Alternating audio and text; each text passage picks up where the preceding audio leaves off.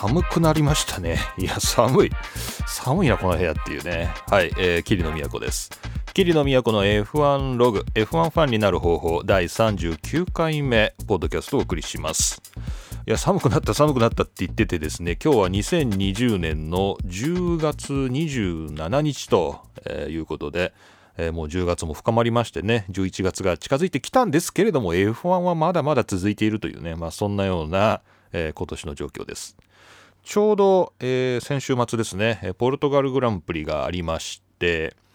まあ、ポルトガルグランプリのね、大きな話題っていうのは、ハミルトンが、えー、最多勝記録を更新したっていうね、えー、ニュースです。92勝という、こうミハイル・シューマッハの91勝を抜いて、この2020年のポルトガルグランプリで92勝に到達したというね、えハミルトンのニュース結構大きかったんじゃないでしょうか。えー、っと、このショーノートにはね、オートスポーツウェブの、え、記事を貼っておきたいと思いますが、これやっぱいいですね。この92勝までたどり着けたのはこのチームのおかげっていう。やっぱこのチームのおかげっていうところから言うのが、いかにもこうやっぱヨーロッパのね、こうスポーツ選手のインタビューっていうか、これ前ね、この F1 ファンになる方法でもね、昔ね、話しましたけど、やっぱこう、何でもね、勝った時にこう、自分がどんだけすごいと思っててもね、自分自身のおかげだと思ってても、必ずこう、チームのおかげだとかね、えー、サポートしてくれた、えー、みんなのおかげだとかですね、こう必ずこう、まず周囲の皆さんに対しての感謝を述べてから、まあ、自分の感想を述べるっていうのが、まあ、まあ、いわゆるこう、まあ、ヨーロッパだけじゃないですけどね、国際的なこう、スポーツとかのこうインタビューの、まあ、ある種テンプレなんですよね。で、これが、なんかね、あの、日本の中のスポーツのインタビューってあんま見られない傾向ですよね。こう、まあ、ヒーローインタビューとかでね、こう、いや、今日のホームランすごかったですね、どうですかっていう時に、いや、まずは僕をサポートしてくれた今日の球団に あの、感謝したいっていう野球の選手あんま聞いたことないしね、まあ、あんま僕も見たことないですけど、あの、まあ、そう考えるとね、こう、92勝までたどり着けたのは、まあ、このチームのおかげだっていうふうに、まあ、チームのおかげだっていうふうにね、まずこう、しっかり言うところがね、やっぱこう、ハミルトンもちゃんとしてるなっていう。感じがしましたね。まあ、まあ、そんな話なんですけど。まあ、それはともかくですね、まあ、ハミルトンはともかく、ちょっと僕、ポルトガルの中継見てて、ちょっとびっくりしたことがあって、ちょっとそれを最初に今日お話ししたいんですけど、お客さんがなんかすごい多かったいうようなイメージで、なんか、まあ、客席がね、結構ポルトガル、アルガルベですかね、こう結構パッパパッパ映るんですけど、なんかお今までのこうなんかイタリアとかロシアとかね、まあ、いろんなところでお客さん入れながらやってきたんですよねドイツでも。やってきたんですけどもうそれと比べてもなんかむちゃくちゃお客さん入ってないみたいな。こう普通の入りじゃないのこれみたいな。金曜日の、まあ、例えばフリー走行の入りとすればこれ普通じゃないっていうぐらいのね決勝見てて。なんかねあのー、なんかあれ？コロナウイルスどこ行ったの？みたいなですね。そんなような印象を持ったんですけどまあ、僕のこの印象ね、お客さんすごい多いじゃん、ポルトガルっていう印象をテレビの画面から受けたんですけど、いやいやいやっていうね、こう調べてみたんですけど、実際には減らしてますっていうですね、えー、まあ、逆にそれが問題だったっていうちょっと面白いニュースがありますので、これご紹介しておきます。えー、モータースポーツ .com の2020年の10月21日、ルーク・スミスの記事ですが、えー、ポルトガルグランプリのお客さんの数が、えー、COVID トの制限で、えー、まあ、当初の予定よりも、えー、半分ぐらいに減ったというですね。減らされたというですねそんなようなニュースが出ています。えー、具体的にはですね、えー、このグランプリが計画された時ポルトガルでグランプリをやりましょうってなった時には5万人1日5万人まで入れていいと。まあ多分これ政府ルールなんですかね。1日5万人まで入れていいよと。えー、いうことがあのアナウンスされていたのでじゃあということでサーキットは4万6千枚のチケットが売ったそうですね。まあ、だからまあ5万枚のチケットを売り出したのかもしれないですけど、まあ、4万6千枚は少なくとも売れていたと、えー、いうことなんですよね。ところが、ところがですね、まあ、ここんとこヨーロッパでまたこう COVID-19 がですね、こう猛威を振るってまして、えー、まあ、各国で、まあ、イギリスでもちょっとですね、またあのロックダウンしようっていう、まあ、例えばこう飲食店のね、こう営業時間を短縮しようとか、またやってましてね、あのー、ちょっと日本の状況からはちょっと想像難しいんですけれども、まあ、もう一回ちょっと社会封鎖しようぜみたいな流れがありましてポルトガルグランプリも本当は5万人1日入れていいはずだったんだけど、ここのとこの制限で2万7500人までにせよということになってしまったと。で最初は5万人って言われたし4万6000人分のチケットは売れててでも2万7500人しか入れちゃいけないっていう。これどうすんのっていう。これ地獄ですよねこれ。とサーキットでは。でまあちょっとツイッターチラチラ見てたらあのー、まあ、イギリスから行ったお客さんがねこうチケット持ってんのに入れてくれない。っていう。でそれでちょっと押し問答があったとか、えー、なんか軍隊が出てきたとかですね。まあなんかいろんなそんなような話がありましてこうポルトガルグランプリこうテレビの画面見てて、まあ、僕なんかはうわお客さんすっごくたくさん入ってる平和っていうふうに思ってたんですけどこのゲートの外側というかもうものすごいこう地獄がこう広がっていたという、これ2万人ぐらいの人が入れないっていう、入れてくれない、チケット持ってんのにこう入れてくれないっていうですね、そういうことが起きてたんだそうです。これは怖いですね。だからこう、なんだろう、この感染症っていうね、新しい感染症っていうので、こう大規模イベントのね、人数を制限しようみたいなことをやってて、で、やっぱこう鈴鹿はやらなくて正解だったね、これね。こう読めないもんね、先が。だからこう企画した時には、まあ、2、3ヶ月前で企画した時には、まあ、5万人ぐらい入れていいよと。じゃあチケット4万6千枚売りましょうみたいな。これ全然いいんだけど、また突如こう感染者が直前になって増えて、やっぱり2万7500人までにしてくださいって言われたら、これどうすんのみたいな。ね、これは本当にいろんなイベンターの人ね、これ聞いてる方もね、あのそういうイベントに関わってるとか、まあ、間接的にせよね、そういう業種とつながりがあるとかですね、そういう方も多いと思いますし、まあ、例えば学生の方でね、これからこうイベンターとかね、そういうとこに就職したいなとかね、働きたいなっていう人もいたりすると思うんですけど、これやっぱ頭が痛い問題ですよね。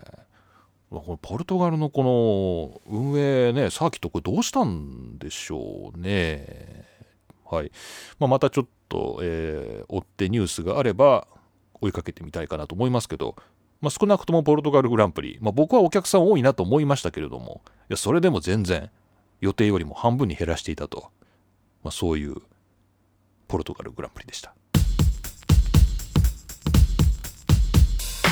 えっ、ー、と、ポルトガル絡みでね、もう一個ちょっとニュース紹介しておきたいと思うんですけど、F1 速報のですね、えー、気になる一言。注目集まるレッドブルのシート争い。決断を急がずも今後23週間で結論を出すと代表っていうですね。2020年10月27日、えー、今日ですね、出たニュースです。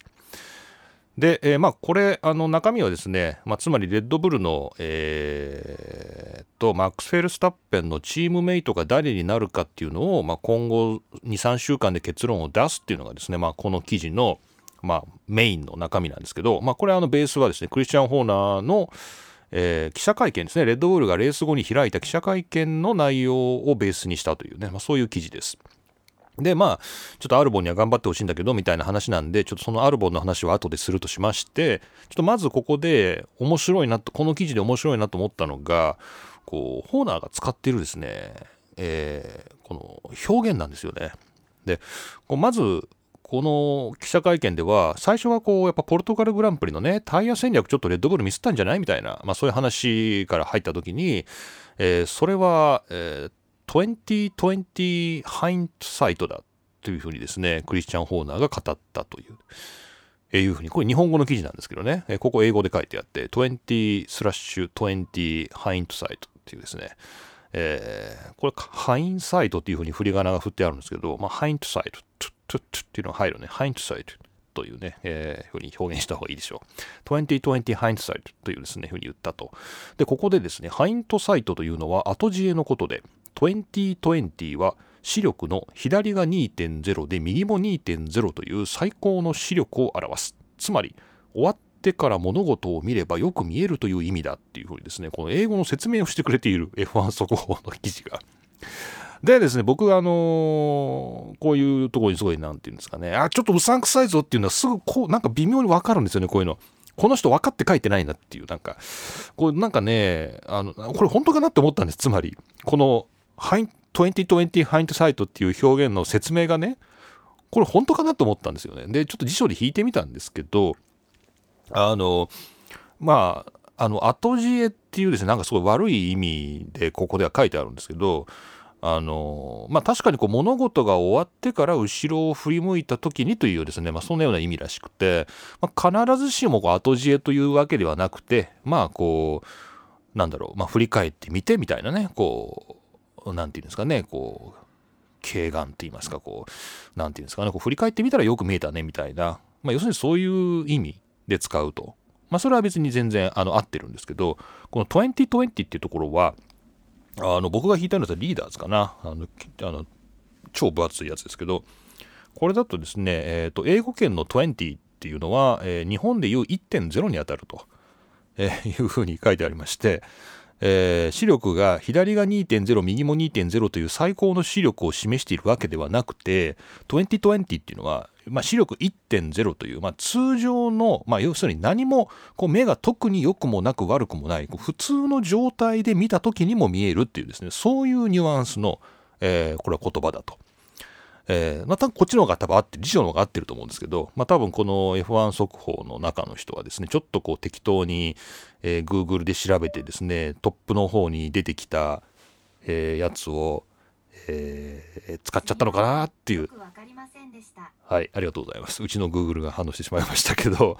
えー、ちょっと残念ですけどね。まあ、つまり、この、まあ何、何が言いたいかっていうとですね、あのこれちょっと原点に戻って調べてみようということで、こう英語の、えー、サイトで、まあ、これ、オートスポーツ .com で、えー、ホーナーのインタビューをベースにしている同じ記事があります。ホーナー、Starting on Medium Tires Better Option in Hindsight っていうですね、えー、まあ、まあ、振り返ってみれば、えー、ミディアムタイヤでスタートするのがより良いオプションだったねっていうのがですね、ホーナーの発言のところなんですけど、まあ、ここでですね、興味のある方は減点探ってちょっと見ていただければいいと思うんですけど、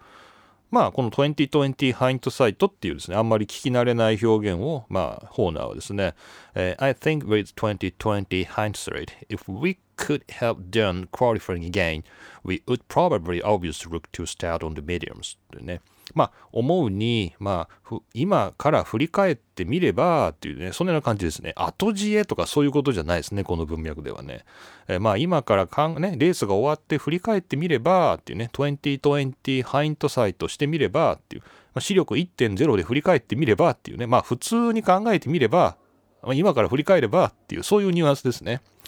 えー、まあ、もし予選をもう一度やり直せるんだったら、まあ、おそらく、まあこれはミディアムタイヤでスタートすることを選ぶだろうねっていうですね、まあそんなようなことをまあホーナーが語っていたということで、ちょっとこの F1 速報さんのね、えー、記事は、えー、そのニュアンスをちゃんと伝えてないなというふうに思った次第です。はい。で、もう一個ですね、えー、これいいね。これ今日のタイトルはもうハイントサイトでいいんじゃないか？今日のポッドキャストは 2020ハイントサイトでいいんじゃないかなと思いますけどね。はい、じゃあもう一個ねアル、アルボンの話したいんですけど、ちょっとじゃあ、えー、ジングルを挟みたいと思います。えっ、ー、と、アルボンなんですけど、で、またこのね、さっきの F1 速報の記事、で、さっきの英語の、えっ、ー、と、オートスポーツでしたかね、えー、ホーナーの記事ですね。あちなみにさっきのオートスポーツの、えー、ミディアムタイヤでハイントサイトっていうのはですね、2020年の10月25日のアダム・クーパーの記事です。で、まあ、これ、あの、ほぼ F1 速報が日本語に訳しているのと同じ内容なので、ちょっとこっちのオートスポーツ版でいきますけれども、まあ、この会見の後半はですね、アルボンをどうするんだというですね、そういう話に終始したと。まあ、タイヤの選択の話もあったんだけど、基本的にはこう、アレックス・アルボンと、えー、今後、来年のね、契約をするかどうかっていうところが、えー、まあ、レッドブルの中では一番こう大きな話題であったというですね、まあ、そういう話になっています。で、えー、まあ、他の候補としては、えーと、セルジオ・ペレスとか、えー、ニコ・ヒュルケンベルグとか、まあ、その辺りがレッドブルのシートを狙っているんだろうけど、まあ、彼らにとっては、まあ、レッドブルが第一候補だから急がないというねホーナーはね。まあ、だからこれはいいですよね他のチームがどんだけ彼らに、まあ、例えばこうオファーをしたとしても一番最後の最後にレッドブルがオファーしたって彼らは来るだろうみたいな。なんかね、そういうこう、まあ、読みがあるわけですよね。まあ、立場が強いというか。で、そんな中で、まあ、アルボンに関しては、まあ、引き続きうちのチームで走ってほしいとみんな思ってると、えー、だからまあ結果を出せよというですね、まあ、そういうプレッシャーをかけている感じです。でこう皆さんどうですかね？こうアルボンっていうのを見ててねどんな風に思ってるのかなってねちょっとよくわからないんですけど、まあ、なんかちょっとわちゃわちゃしてるガチャガチャしてるっていうかねこうなんか落ち着きがないなみたいななんかそんなような印象を持ってる人もいるのかなっていうまあ風に思ったりしてるんですけど、まあ、ちょっとですねあのいろいろ、まあ、そのさっき F1 速報のサイト見たんでちょっとついでにですねあのいろいろ F1 速報の昔のやつ読んでたんですけどこれ結構面白い記事がありまして中野信治さんね中野信治っていうね元 F1 ドライバーで今 DAZN でよくあの解説に出てきてくれるんですけどこ中野信治の F1 分析第10戦っていうですね、まあ、ちょっと前のやつなんですね。ロシアグランプリのレビュー記事なんですけど、まあ、ここでえー、アルボンに言及しててそれたまたま目に入ってねこう中野真二のアルボン評価っていうところがすごい面白かったんでちょっと皆さんの参考にねシェアできたらいいなというふうに思います。えー、これは2020年10月6日 F1 速報の、まあ、中野真二の F1 分析第10戦見せ場を作ったライコネンのブロックとトップドライバーのクリエイティビティっていうなんだかすごいタイトルがついてるんですけどこのクリエイティビティという方ねここでねアルボンが出てくるんですよでね、この記事がね、むちゃくちゃ面白いんですよ、これ。中野真司の多分、なんだろう、多分、語ったやつですよね。多分、こう、語ってもらったやつをそのまま文字で起こして、まあ、ちょっと整形してるみたいな、多分そういう記事で、まあ、彼自身がこう、えー、キーボードを叩いているというわけではないということは、なんとなくこう読んだらわかります。で、まあそんな書き起こしの記事ではあるんで、まあ、話の流れはちょっとダラダラしてるとこはあるんですけど、中身がね、まあ、意外とね、面白いですね、これね。中野真司結構面白いね。で、で、その面白いなってったところが、このクリエイティビティっていうところで、これどういう、どういう文脈で出てくるかって言いますと、まあ、F1 ドライバーのね、オーバーテイクの話をしてるんですよ。こう追い抜き。ね。で、追い抜き。で、F1 ドライバーのレベルになると、まあみんなバトルはみんなうまいし、あの、追い抜きのレベルってはみんなちゃんとね、あの、持ってると。経験豊富だから。だからまあ駆け引きがね、あると。だからまあこう、ね、こうどこで抜くかっていうところもあるし、まあ、例えばこう相手にプレッシャーをかけるっていう意味でも、まあ、みんないろんなテクニックを持っているんだと。で、それを駆使してやってると。ただまあなかなかそれはテレビからは感じられなくて、まあ、ドライバーの経験がないとその辺は分かりづらいかもしれないっていうことで、まあ、中野真司はねいろいろそういうことをまあコメントしてくれてるわけです。でそんな中でこう彼がこれはなかなかね、あのー、パンチラインだなっていう、えー、思ったのがですね、えー、オーバーテイクっていうのはクリエイティブな作業だっていう。オーバーテイクに必要なのはこう創造力だみたいなね。創造力っていうのはこうイマジネーションの方じゃなくてクリエイティブの方のね創造するっていう方の創造力。オーバーテイクっていうのは創造力。クリエイティブな作業だっ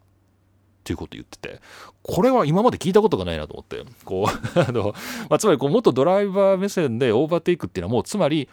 まあお互い基本的にはねこう非常に高い技術の人間同士が走ってて、まあ、車もまあもちろん優劣はありますけれども、あの、争っている段階の車の優劣っていうのはほとんどない。で、そんな中で、こう、どうやって抜いていくかっていう時に、まあもちろんプレッシャーをかけて心理戦を仕掛けていくっていうのもあるし、もう一個がこのクリエイティブな作業だっていうんだよね。で、つまり、こう、みんながみんな、こう、同じように、こう、サーキットを捉えてて、まあ、ここが抜きどころで、みたいな、ここはこういうふうにブロックすればよくて、みたいな、なんかそういう、こう、スタンダードな、こうやり方っていうのは、まあ、みんな頭の中入ってるしその通りやってると基本的にはこうなかなか抜けないと。だからえここで抜くのみたいなこうそういうこう他の人が思いつかないような発想っていうのがこう瞬時にできること。これがこうドライバーの優劣をこうサーキット上で決める非常に重要な要素でそれはクリエイティブな作業だとつまりひらめきなんだということを言ってて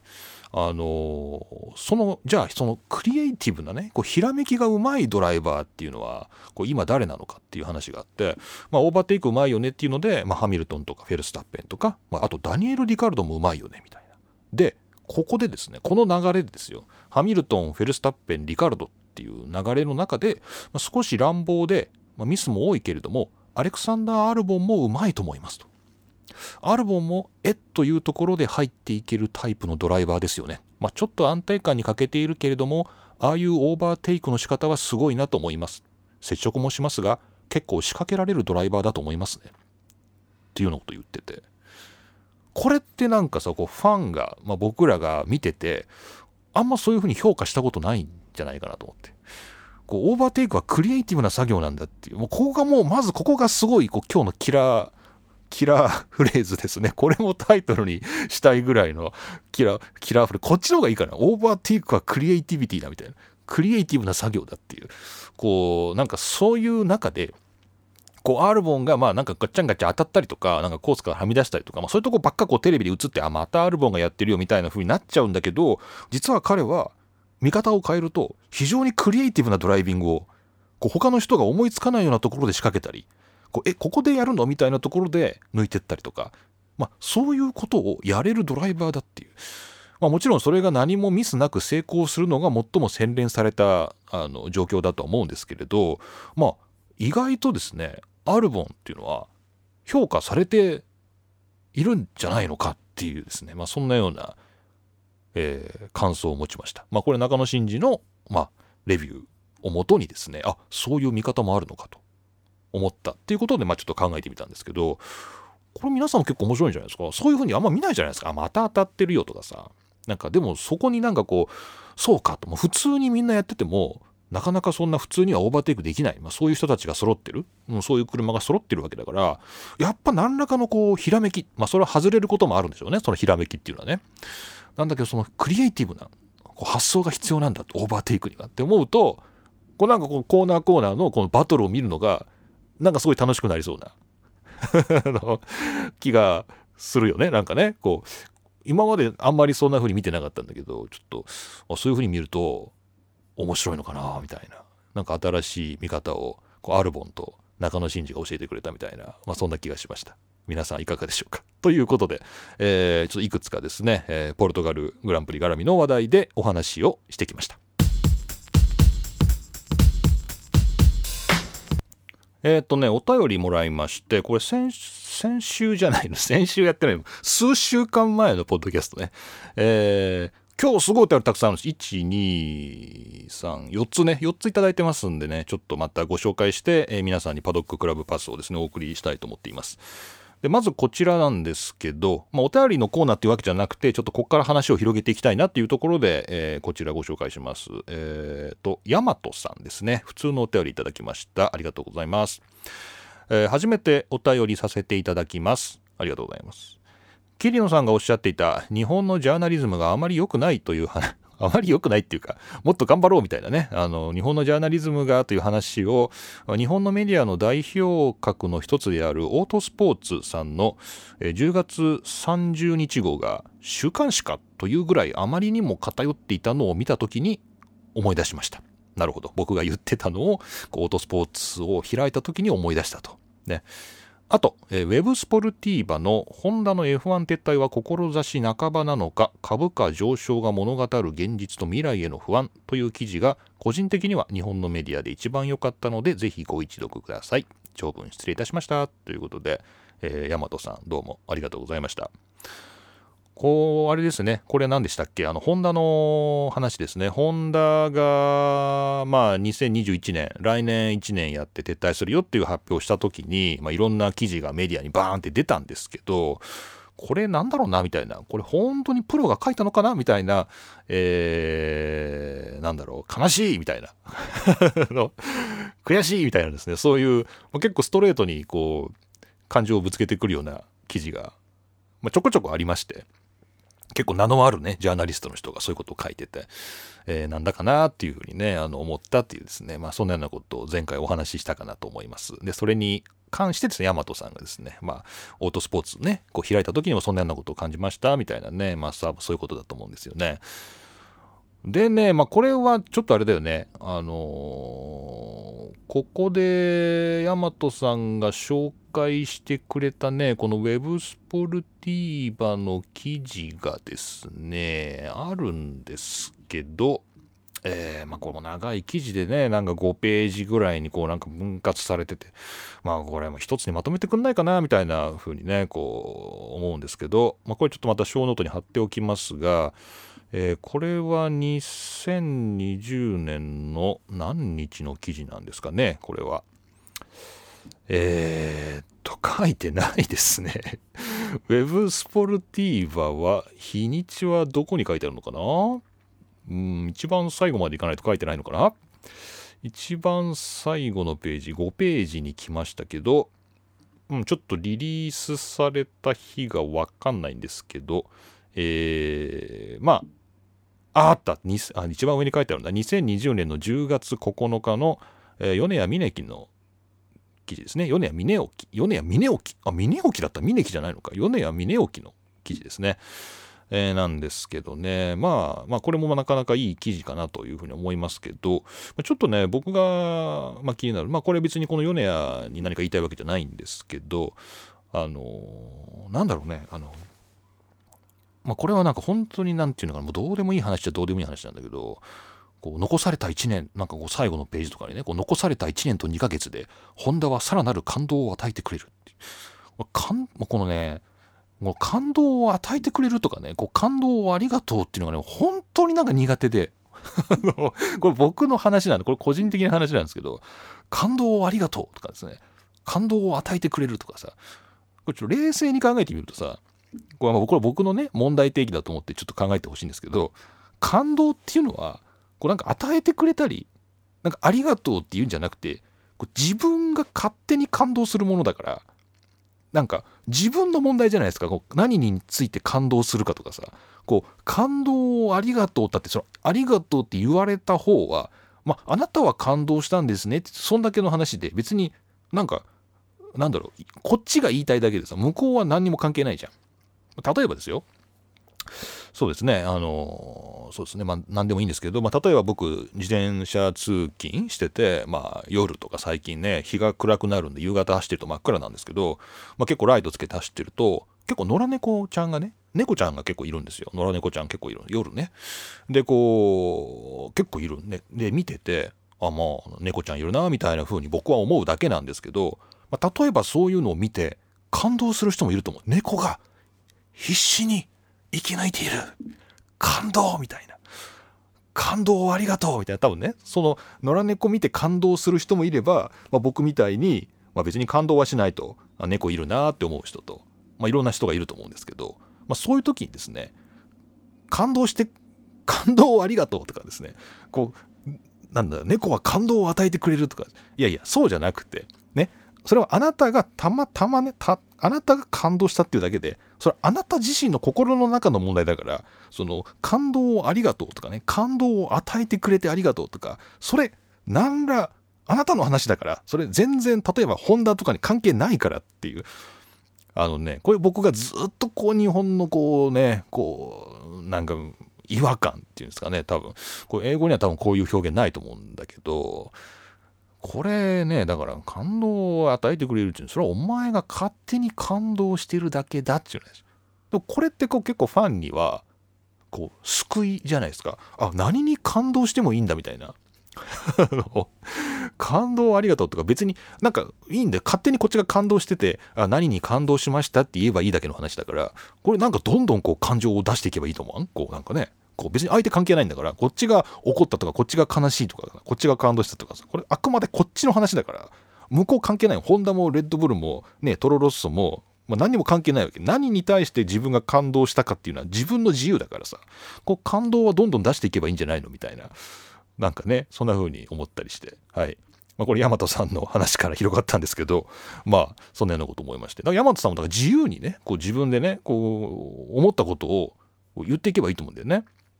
だからプロのジャーナリストはちょっとやっぱそこは冷静にねこうなんか情報を提供するとか分析を提供するとかねなんかそういうことやってほしいなっていうのは思うんだけど、まあ、ファンとしては、まあ、何に感動しようが何に怒ろうがねもうそれは自由だから、まあ、あんまり相手のことは考えず、まあ、ホンダさんの気持ちとかですねこうレッドブルさんの気持ちとかねこうフェルスタッペンさんの気持ちとかあんまそういうことは関係なく自分はこういうふうに感じたっていうのは、まあ、勝手に言っていいんじゃないかなみたいな。なふうに思いますけどね。で、それちょっとホンダのね、一連の流れでちょっと感じてます。で、まあちょっとこれもね、なんか今日は、なんか今日はあれだな、こうなんか全方位にいろんななんかイチャモンをつけてるみたいなあの番組になってますけど、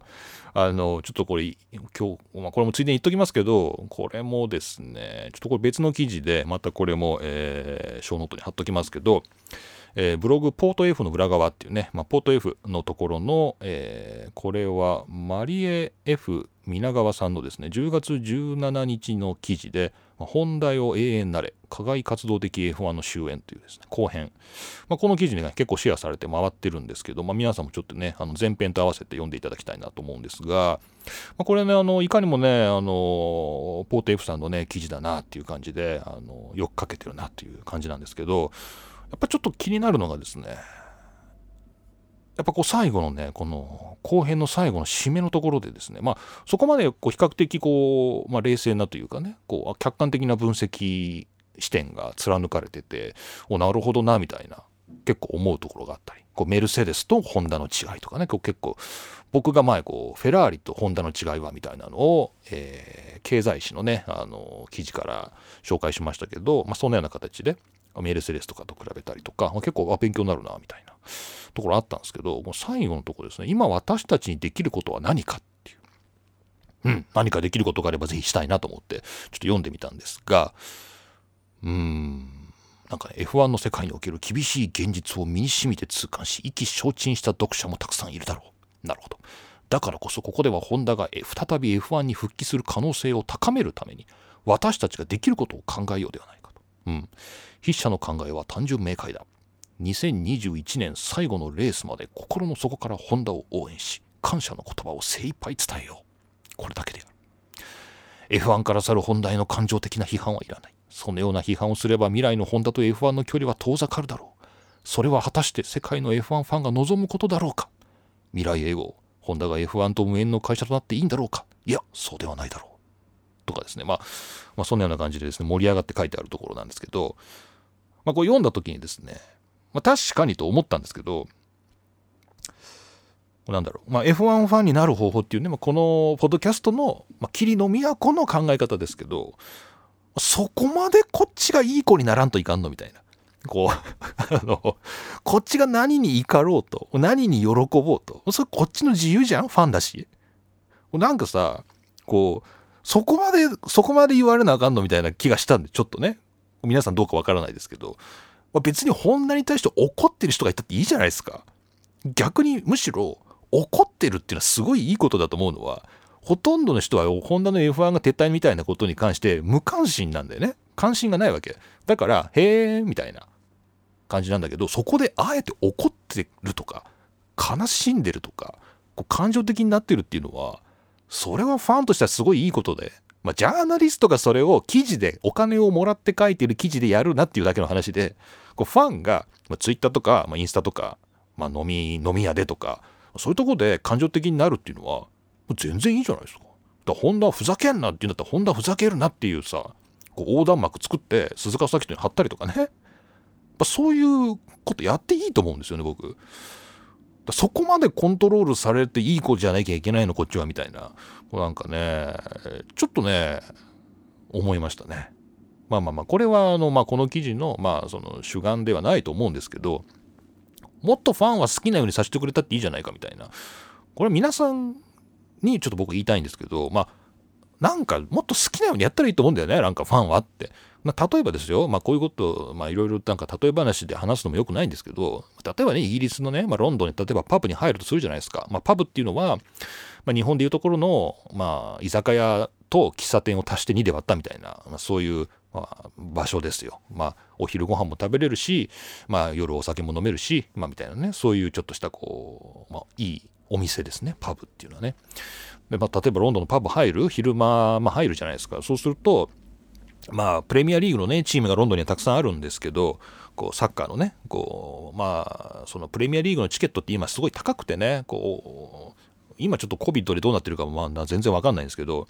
まあ地元のね、元からいるファンの人は入れなかったりするわけ。で、そうするとパブ行って飲みながら、こうテレビで映ってる、こう地元のチームの中継を見てたりして、まあ相当あれですよ。相当、なんていうの、客観的視点では荒れてるっていうか、ふざけんなみたいなね。お前、お前俺の監督の俺が監督った方がうまいぞみたいな。あの、まあ、そんなような感じで、まあ、ガンガン、こう感情的になって応援してるんですけど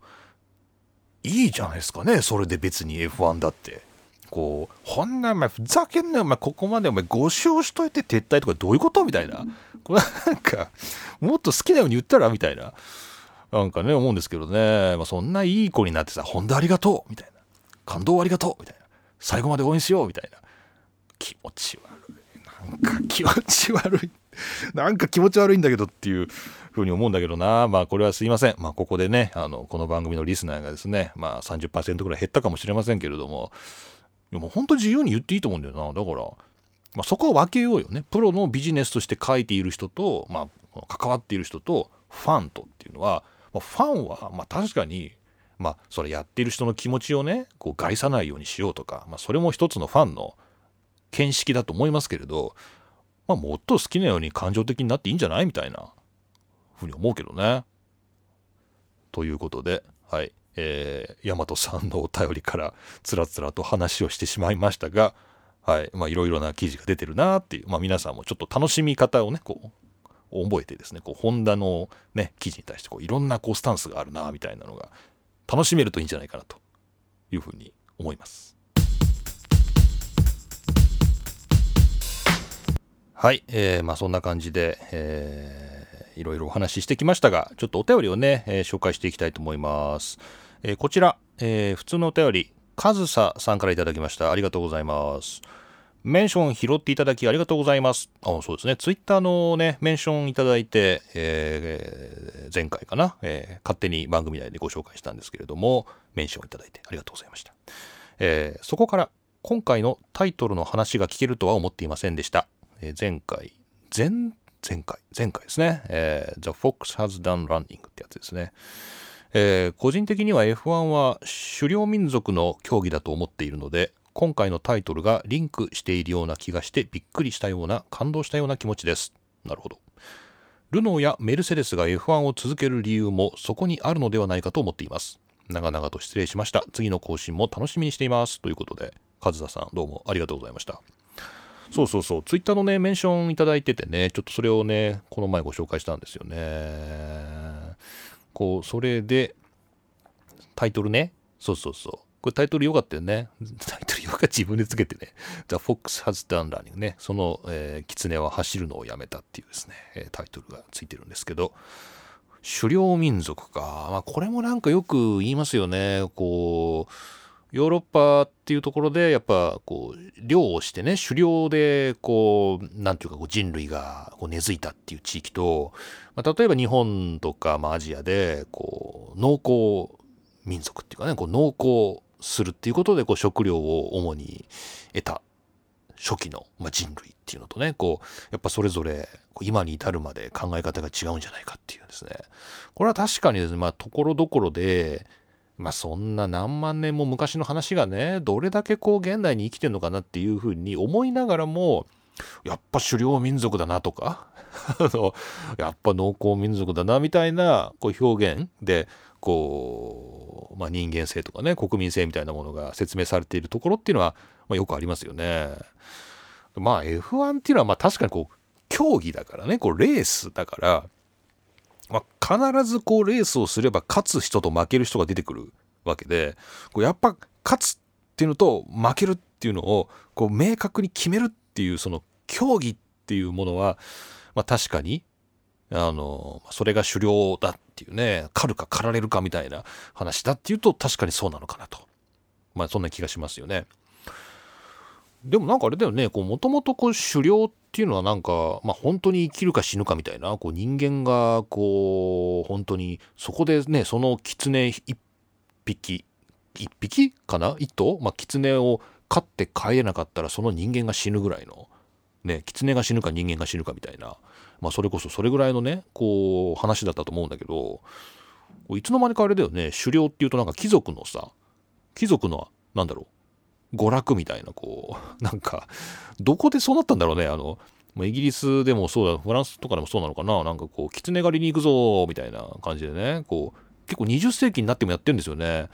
こう、まあ王様とか、みんながこう馬に乗って、まあ犬連れて、森行って、こう、別に食べたり、こうするわけじゃないんだよ。ただ、こう、何遊ぶためにこう動物を狩るみたいな。そうそう。なんかそういうこともやってて。そういう発想はあんま日本にないなと思ってね。こう、まあ、猟友会の皆さんとかね、まあ、最近熊とかですね。いろいろ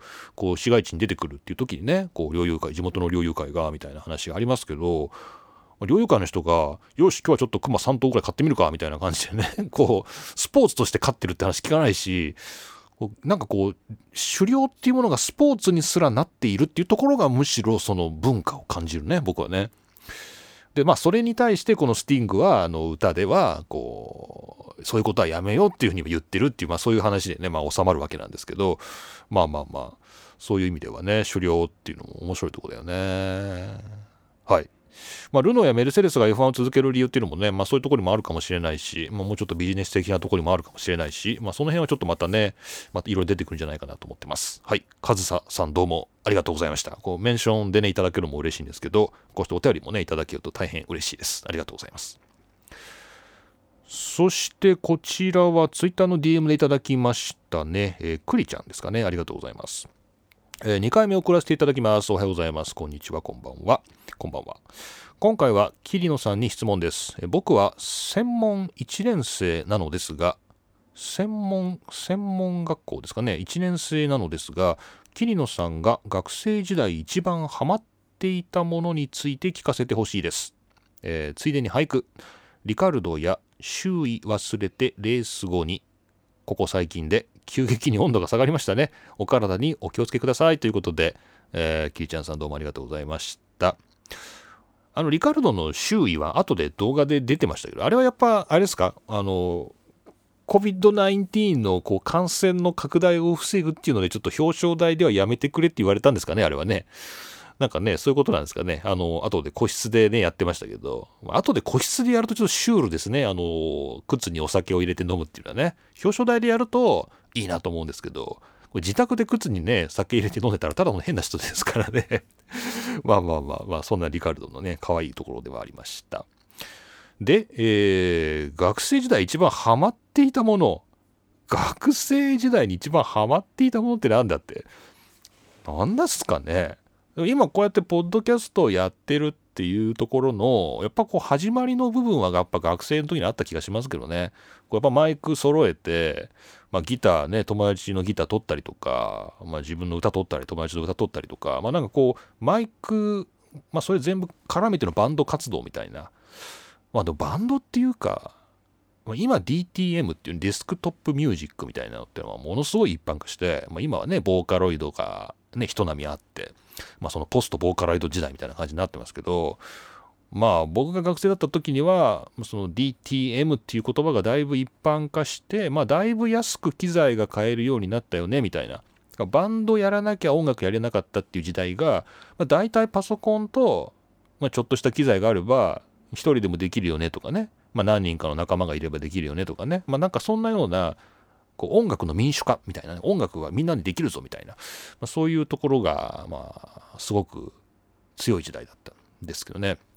で、まあ、インターネットもちょうど始まって、こう、ネットでね、こう、やり取りできるようになったりとかして、なんかすごい夢の広がる時代だったんですけど、そういう時にこう、いろいろマイクをね、いろんなの買って試したりとか、友達から借りて試したりとかね、なんかいろんな、こう、マイク使って、なんかいろいろやったりとかっていうのが、こう、今の、こう、ポッドキャストにつながってるような感じがしますね。だからまあいいんじゃないですか。まあ、学生時代なんてね、本当なんか何やったっていいわけだし、もう何何をやんなくたっていいわけだし、まあ、なんか本当になんか適当にね、過ごしてると、えー、将来、2020ハインサイトですよ、本当に。振り返ってみれば、こう、ね、あ、あの時バンドやってたから今、ポッドキャストできるんだなとか、当時やってる時は何も思わないですけどね、後から振り返ってみれば、まあ、よくわかるっていうね、えー、そんな、えー、2020ハイントサイトをぜひですね、10年後、20年後に味わっていただければなと、え、好きなことをやって、え、後で振り返って、え、位置づけるっていうですね、まあ、そういうことができる自由な時間が学生じゃないかと思いますね。はい、ありがとうございます。さあ、そして、えー、これは千秀さん、短歌いただきました。ありがとうございます。F1 で女性 DJ 珍しや聞いてびっくり聞き覚えある F1 で女性 DJ 珍しや聞いてびっくり聞き覚えある。これね千秀さんのねこの短歌いただいてこれちょっと僕理解できなかった。意味が分かんなくて最初。え F1 で女性 DJ なんかあれかなと思ってこう表彰式とかでなんか DJ がこう音楽回してるみたいな時にこうなんか女性が出てきてあなんか珍しいなみたいななんかそういうこうグランプリのエピソードかなと思って。あそんなのあったのかなと思ってね。見てないなと思ってちょっと分かんなかった。たんですけどこれ冷静にですね5分ぐらい考えてみたらまあ5分ぐらい考えたっていうか5分ぐらい経ってみたら、あ、そうかと、これかと思って、自分だと思って。F1 で女性 DJ 珍しいや、つまりこう、この F1 ファンになる方法っていうポッドキャストが、こう、ポッドキャストの一覧の中にあって、で、DJ の名前が、桐野都って書いてあって、あ、珍しい、女の人がポッドキャストやってんだ、みたいな。ちょっと聞いてみようって思って。で、聞いたら、あれ？と思って。この声どっかで聞いたことあるぞ、みたいな。まあ、なんかそんなような驚きを、千秀さんが送ってくれたということでありがとうございます。いやそうなんですよね。これなんでこの名前になったのかってちょっとよく覚えてないんですけど、まあ、なんか心の中であったんでしょうねこうまさにこの千秀さんが感じてくれたようなことをあ女の人がポッドキャストやってんだみたいなところをこうちょっと釣り上げたいっていうか あのこれだからちょっとなんかモータースポーツは男みたいな男の世界みたいななんかそういう思い込みがこうなんか僕らの中にあるところをこうなんかうまいこと使いながらいやいやみたいななんかそういうちょっとなんかひねくれたあの喜びがねあったんですよね。そう。だからちょっと聞いた方ね多分普通に怒って星一つつけて帰る人多分いると思うんですよ結構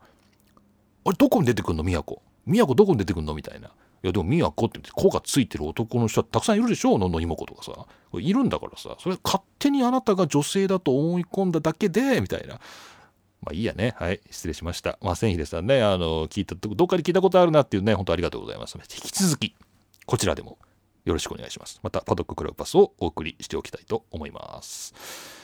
はい、こんな感じで、えー、今日はお便りたくさんいただきまして、本当にありがとうございました。まあ、皆さん、あの、本当にね、あの、自由ですから、ね、本当にね、あの、なんか、こうちょっと言っときたいなとかね、あの、切るのに喧嘩売りたいなとかですね、まあ、そんなことでも全然構いませんので、あの、何かあれば、まあ、あんま喧嘩売られてこっちも気持ちいい感じはしませんけれども、まあ、なんかこれどうなんですかみたいなね、あの、話があれば、まあ、遠慮なく送っていただければなと思っております。というわけで、えー、お便りのコーナーをお送りしました。はい、えー、そろそろ出勤しないとね、えー、いけないので、まあ、ポッドキャストもこの辺にしようかなということなんですが、まあ、最後にね、やっぱこう、スケジュールをね、こう、この場で確認するっていうのが、まあ、こう、恒例になってますので、えー、ちょっとですね、フォーミュラワン .com の、えー、スケジュールオンページを見てみたいと思います。えー、終わったのがポルトガルっていうね、こうポルトガルっていうのがさ、こう、あの、形容詞でポ、ポルギッシュっていうのがちょっとあれだよね、馴染まないよね、日本語のね、カタカナにした時ね。まあ、それはともかく、まあ、ポルトガルが終わりまして、次がイタリアなんですね。えー、っと、10月31日から11月1日。あ、もう、だから今週もうあと数日で始まるんだ。えー、イタリアでやるんですけど、なんだっけ？なんとかロマーニャなんとかだよね。なんだっけ？こう、ちょっと名前忘れちゃいましたけど、あのやるやつです。えー、やるやつです。はい。えっ、ー、と、イモラで、あの、やるやつです。はい。イモラ、ね、あの、久しぶりにこう F1 に戻ってくるっていうことで、昔サンマリノグランプリやってた子ですね。そこのイモラでやる、デ、デ、デル、デレミラ・ロマニャ2020って書いてありますけど、ちょっとこれが、えっ、ー、と、日本語で、えー、どういう風に表記されるのか、今ちょっとすぐ確認するのがめんどくさいのでしませんが、まあ、10月の31日、えー、これからやるよっていうのがイタリアのグランプリです。で、その後、うんと、トルコ。トルコが11月の13日、15日。ね、トルコぐらいでね、時差の都合がいいからトルコぐらいでやってほしいな、みたいなこと言ってたら、えトルコがラインナップに入ってます。で、その後は、まあ、バーレーン、バーレーンとバーレーンで2回コースレイアウトを変えて行った後に、アブダビで第17戦終わるというような日程になってます。はい。